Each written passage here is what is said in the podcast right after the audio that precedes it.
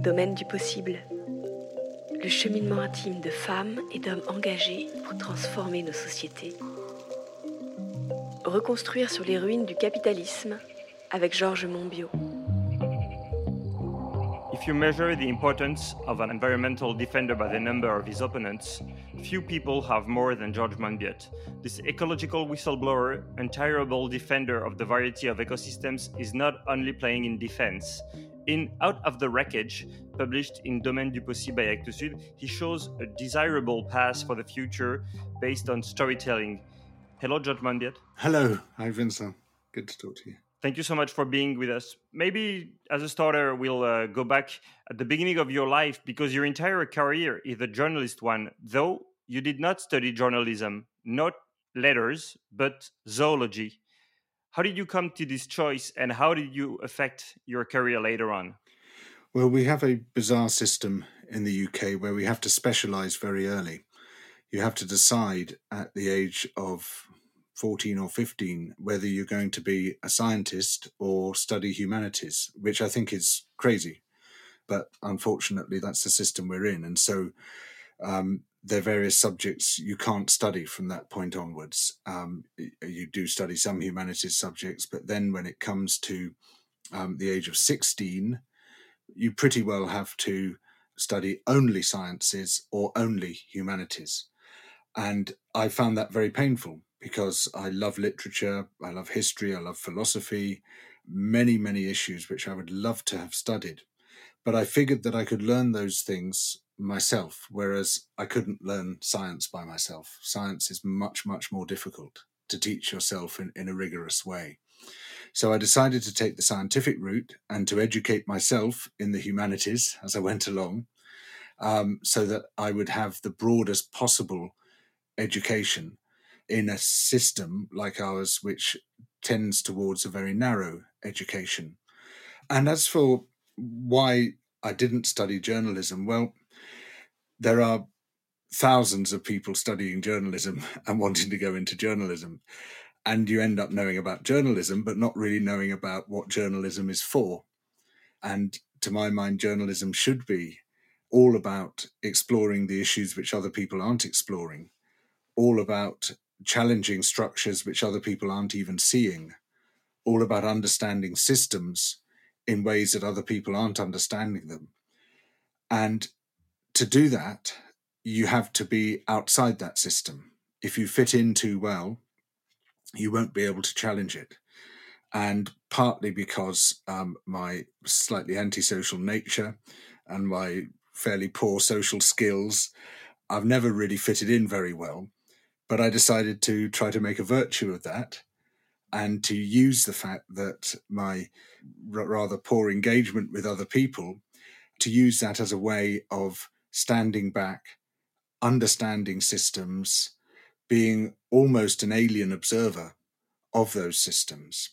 And that does require a different education to the other people who are engaged in those systems. Now, zoology was a narrower education than I would have wished for, though uh, I have a great passion for living systems of all kinds. But it taught me the scientific process and it taught me rigor and it taught me how to assess research, how to sift fact from fiction, what I'm looking at, whether it stands up, whether it makes sense or not. And those skills have turned out to be invaluable in my journalism.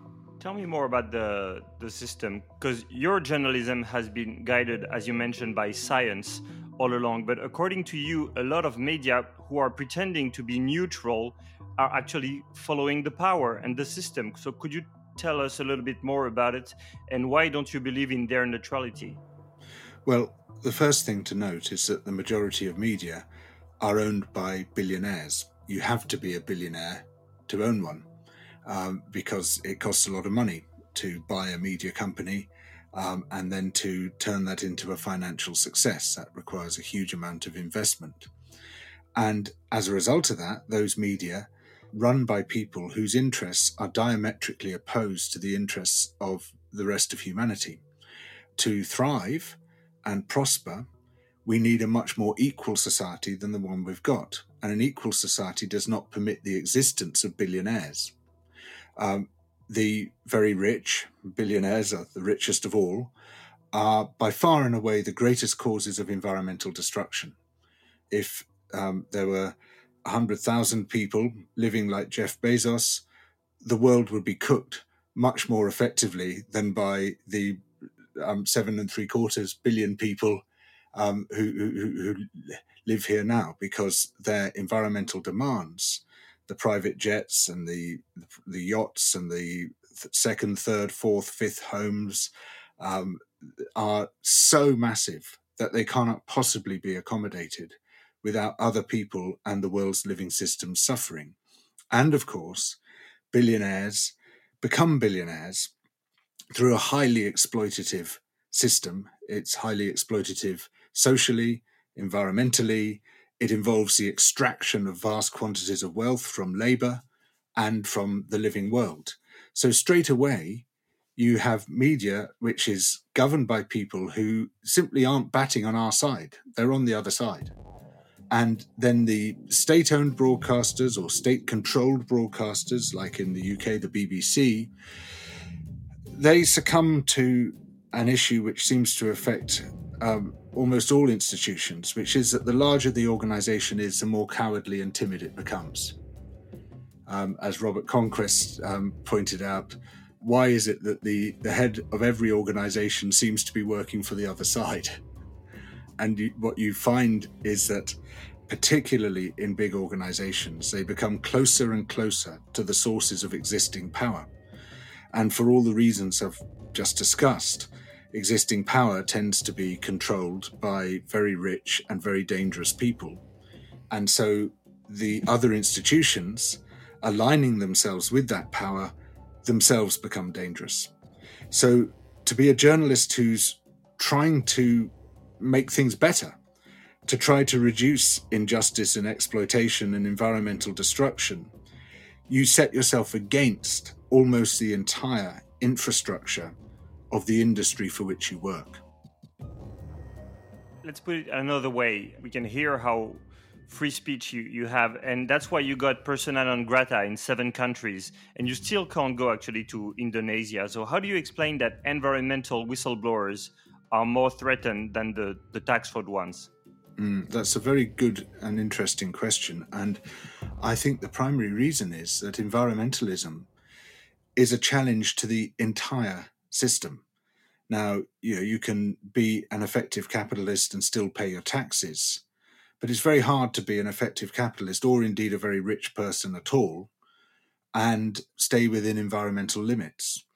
Uh, Balzac was incorrectly credited with the phrase, behind every great fortune lies a great crime. And it's not entirely true because there are plenty of great fortunes if you think of very uh, successful novelists or musicians or film directors which have been gained by giving people pleasure. There's no crime in that. But I think it is fair to say that in front of every great fortune lies a great crime. If you have loads of money, you will cause loads of environmental destruction. And there's a lot of research showing that it doesn't really matter how green you think you are, your um, environmental impacts will be matched to your income. And we're all very good at persuading ourselves that we're greener than we are. Oh, I do my recycling. Yeah, the holiday to Thailand. Yeah, well, you know, but I do my recycling. we we focus on the things we're good at and we ignore the harms that we do. And that's exacerbated among very rich people because of their detachment from the rest of society. I mean, that's the whole point of becoming very rich, isn't it? To detach yourself from the rest of society. You can live in a great big mansion with a huge wall around it with security guards and CCTV. You don't have to use public transport anymore. You use private transport. You don't have to use the public health system anymore, the public education system anymore. You remove yourself from society. That's the whole point.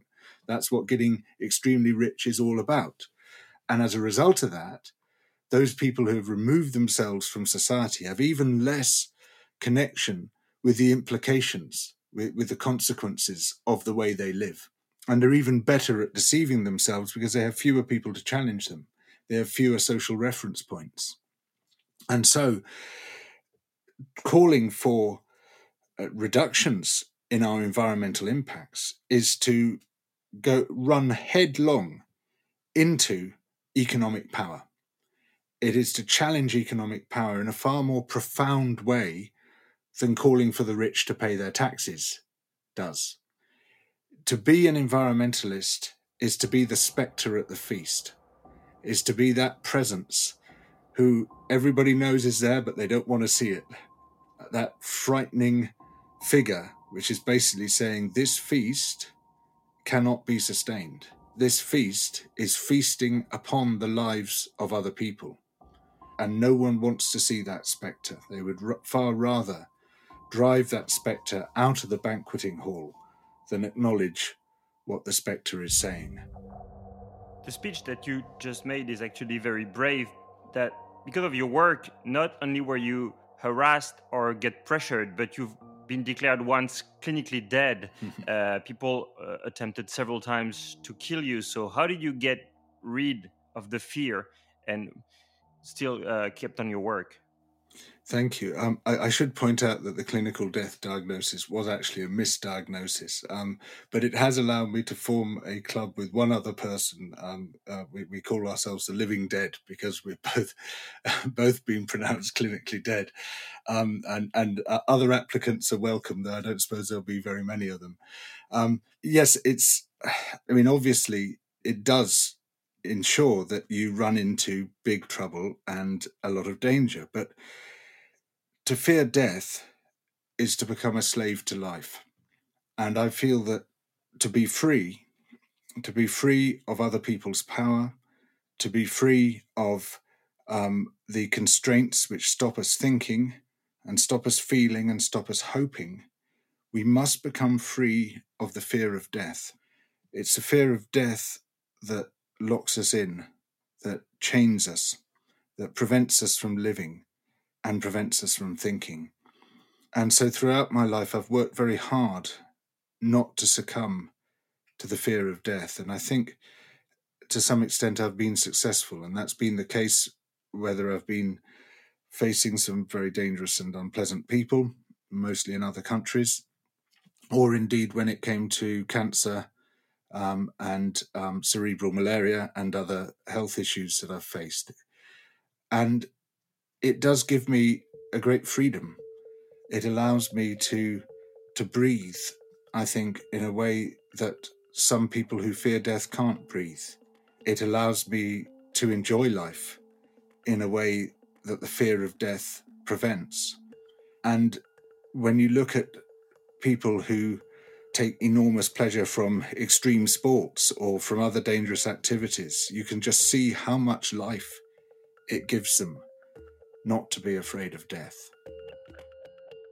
In your book, Out of the Wreckage, you insist on the need and power of storytelling almost as much as actions.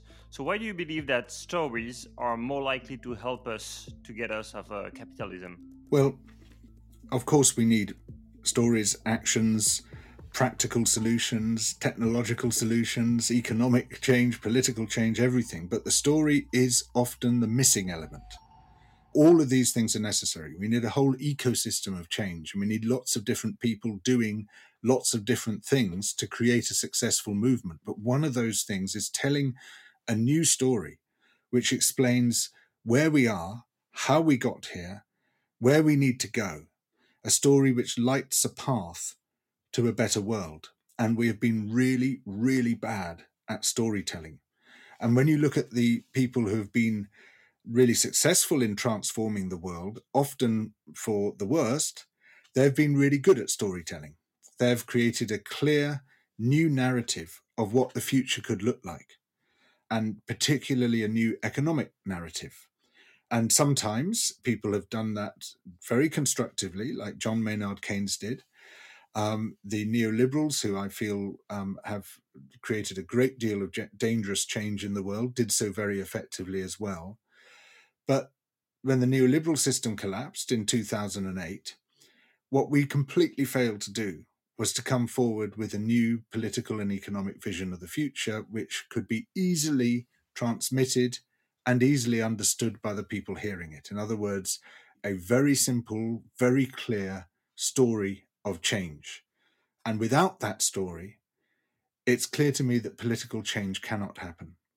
And it's not just a story in the vague sense we need to tell, because over thousands of years of history, what you see is that there's a particular narrative structure that works for both religious and political transformations. And that's the narrative structure that I call the restoration story. The world has been thrown into disorder by powerful and nefarious forces working against the interests of humanity. But the heroes will challenge those powerful and nefarious forces against the odds, overthrow them, and restore harmony to the world. We've all seen this story, heard this story, read this story many times. It's the Bible story, it's the Harry Potter story, it's the Lord of the Rings story, it's the Narnia story. So many times we've heard this, but it's also turns out to be the transformative political or religious narrative structure. It's the one that works. And what we need to do is, first of all, to be absolutely clear about what we want and to then apply that narrative structure to what we want in explaining that. And I think that's quite easy to do. I don't think this is a very tall order, but somehow we fail to fulfill it. So, the way I might tell it, for instance, is the world has been thrown into disorder by the powerful and nefarious forces of neoliberalism that have told us there's no such thing as society, that we should all be fighting like stray dogs over a dustbin to grab what we can for ourselves. And the more we grab, the better we will be. And it doesn't matter what happens to people who are unable to grab anything, let them go to the devil. They don't matter. But we, the middle classes, the working classes, by coming together, uniting against those forces, demanding a better world, we can recreate the sphere of community where we come together to enhance the lives of everyone around a simple formula that I call private sufficiency and public luxury. In other words, we have our own sphere, our private sphere, where the state need not intrude, the community need not intrude, our own homes or whatever that might be, which meets our needs. But if we want to pursue luxury, then that should happen in the public domain. We um, should have public tennis courts and swimming pools and art museums and galleries and and parks and gardens to cultivate, uh, because that creates space for everyone and can accommodate our needs for luxury without destroying the living planet. Whereas if we all try to pursue private luxury, then we reduce the space for other people. Not everyone can achieve private luxury. It's simply impossible. There's not enough physical space, there's not enough ecological space, and we destroy our life support systems. So, something along those lines, I think, is the story that we need to create. And it's quite a simple story. It's, uh, you can simplify it further, um, but you actually create a vision of where we are and where we need to go. And unfortunately, we've been really bad at that as movements. As movements, but you're very good. I do approve your story, George. Uh, in your book, you also insist on the notion of membership to help us invent a new brotherhood. Hmm. But actually, you can't decree membership. So, what is the Kickstarter for enlarging our empathy? Thank you. Yes. So, there are really two forms of social organization uh, or creation of community. Uh, one is known as the bonding network, and the other is known as the bridging network.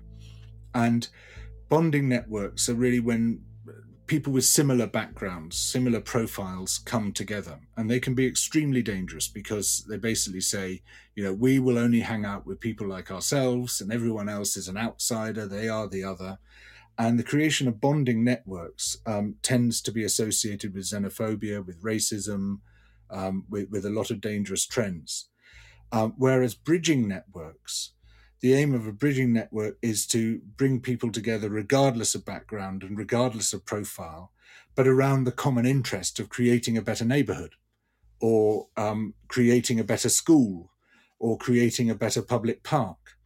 And the thing about having your luxury in the public domain is you create a community of interest which can cut across those divides. And there's now almost a science of how to create bridging networks. There's a really amazing report, a very long report, about 400 pages, um, commissioned by a London borough on, on how to do this. And it drew on work from all over the world and said, right, if you do it this way, you will fail. If you do it this way, you will succeed. So we almost now have a scientific process for saying how to build a community with the broadest possible base, with the widest possible acceptance, with the fewest possible internal barriers or indeed external barriers, which actually then can be used or the members can engage together to make sure that everyone is looked after, that everyone is recognized, that no one is left to be lonely who doesn't want to be lonely, and that we build far greater public assets or community assets, things which are owned by communities, um, particularly, which could be described as the commons, in which we can all invest ourselves and find public luxury. Whereas if we stick with the current model, where we build walls against each other and pursue private luxury by expanding those walls and shutting other people out and grabbing more for ourselves, then community collapses. And it's almost impossible to build um, effective social networks, particularly bridging networks. But you know, you, we start this through the construction of community, effective communities built around community-owned resources and that then becomes, it can expand into a general challenge to capitalism and to power. I have a, a final question about political pledge because a lot of ecologist activists believe in their actions or group actions to save us from an unbearable climate change. You actually do still believe that the solution lies in politics. So let's imagine to end that George Monbiot gets to be elected president.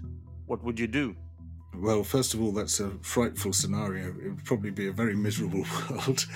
um, and the first thing to say, I, I guess, is that actually, I don't want anyone elected president or not president as we understand um, the term to be. I really want a, a whole new politics, which is um, built on the principle I now call political rewilding. So in ecology, we're seeing a really exciting trend of moving away from conservation towards rewilding. And conservation says we have this particular habitat which we want to keep in its state, and we have these animals are allowed into it and these animals are not, and the grass should be 10 centimeters high here and 30 centimeters high there, and it's very, very managed, and we treat it as if it's a simple system. But of course, ecology is a complex system. Ecology is a system with emergent and adaptive characteristics, which um, is highly dynamic and is constantly shifting, constantly changing. And so, if we try to manage it from the top down, have this sort of centralized management, we will fail. And we see conservation of that kind failing again and again. But what rewilding does is to say we're not aiming for particular outcomes, we're aiming for the richest possible process. The process is the outcome. We want great dynamic processes and the complex system to be allowed to behave like a complex system. Now, society is also an extremely complex system, but we have a politics which says it can be controlled from the center and we can tell everybody how they should live from the center. And no one should have any say over this for five years at a time. Because when I have been elected as president or prime minister, I then have a mandate for the next five years to do exactly what I want, even if the things weren't in my political platform. But I presume that you have consented to everything I'm going to do. Now, we don't accept the principle of presumed consent in sex. Why should we accept it in politics? Why should we accept that because some people, maybe 30%, 40% of the population, put a cross on a ballot paper for that particular person once, then for the next five years, that person and their government can do exactly what they want without ever once again referring to the people until the next election. That's presumed consent. It's completely unacceptable, particularly in a highly complex society with highly complex demands. And so, what we should be able to do is, is to moderate the political system constantly through participatory and deliberative uh, politics So, participatory budgeting, community assemblies of all kinds, finely tuned referenda. There's a great deal that can be done. And I see that in Paris, Anne Hidalgo is beginning to do some of those things. Um, there's a long, long way to go, but she's making some interesting starts there. Uh, Reykjavik has great examples of what can be done. Taiwan does. Madrid, Porto Alegre in Brazil. There's some great examples, but we could take all this much, much further than it's been taken so far to have political rewilding, to allow the process of social construction to become the process of political construction, to allow people to make their politics and politics to be a living and breathing entity rather than controlled from the center. So, what would I do as president? I would abolish my post. That would be the first thing I would do and create an entirely different system run by real and continuous consent on the part of the people. I know you won't like it, but I would vote for you. Thank you so much, President George Monbiot. Looking forward. Thank you so much. Lovely to talk to you. Dans cet épisode, vous venez d'écouter Georges Monbiot, auteur du livre Reconstruire sur les ruines du capitalisme, dans la collection Domaine du possible. Les auteurs de la collection Domaine du possible proposent des initiatives originales et concrètes pour transformer en profondeur nos sociétés. Domaine du possible, une collection des éditions Actes Sud. Interview par Vincent Hédin, réalisation Clément Nouguier, enregistrement à l'arrière-boutique studio. Une production création collective pour les éditions Actes Sud.